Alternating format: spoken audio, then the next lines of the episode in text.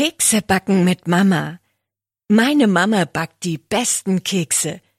Sie schmecken lecker und süß. Heute backe ich mit meiner Mama. Sie zeigt mir das Rezept. Es ist das Rezept meiner Oma. Wir bringen alle Zutaten in die Küche. Wir brauchen Mehl, Zucker, Eier, Butter und Backpulver.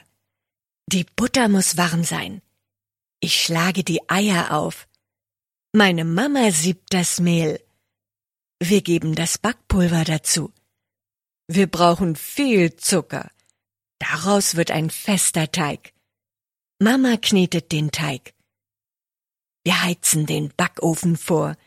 Dann rollen wir den Teig aus. Mit kleinen Formen stechen wir die Kekse aus.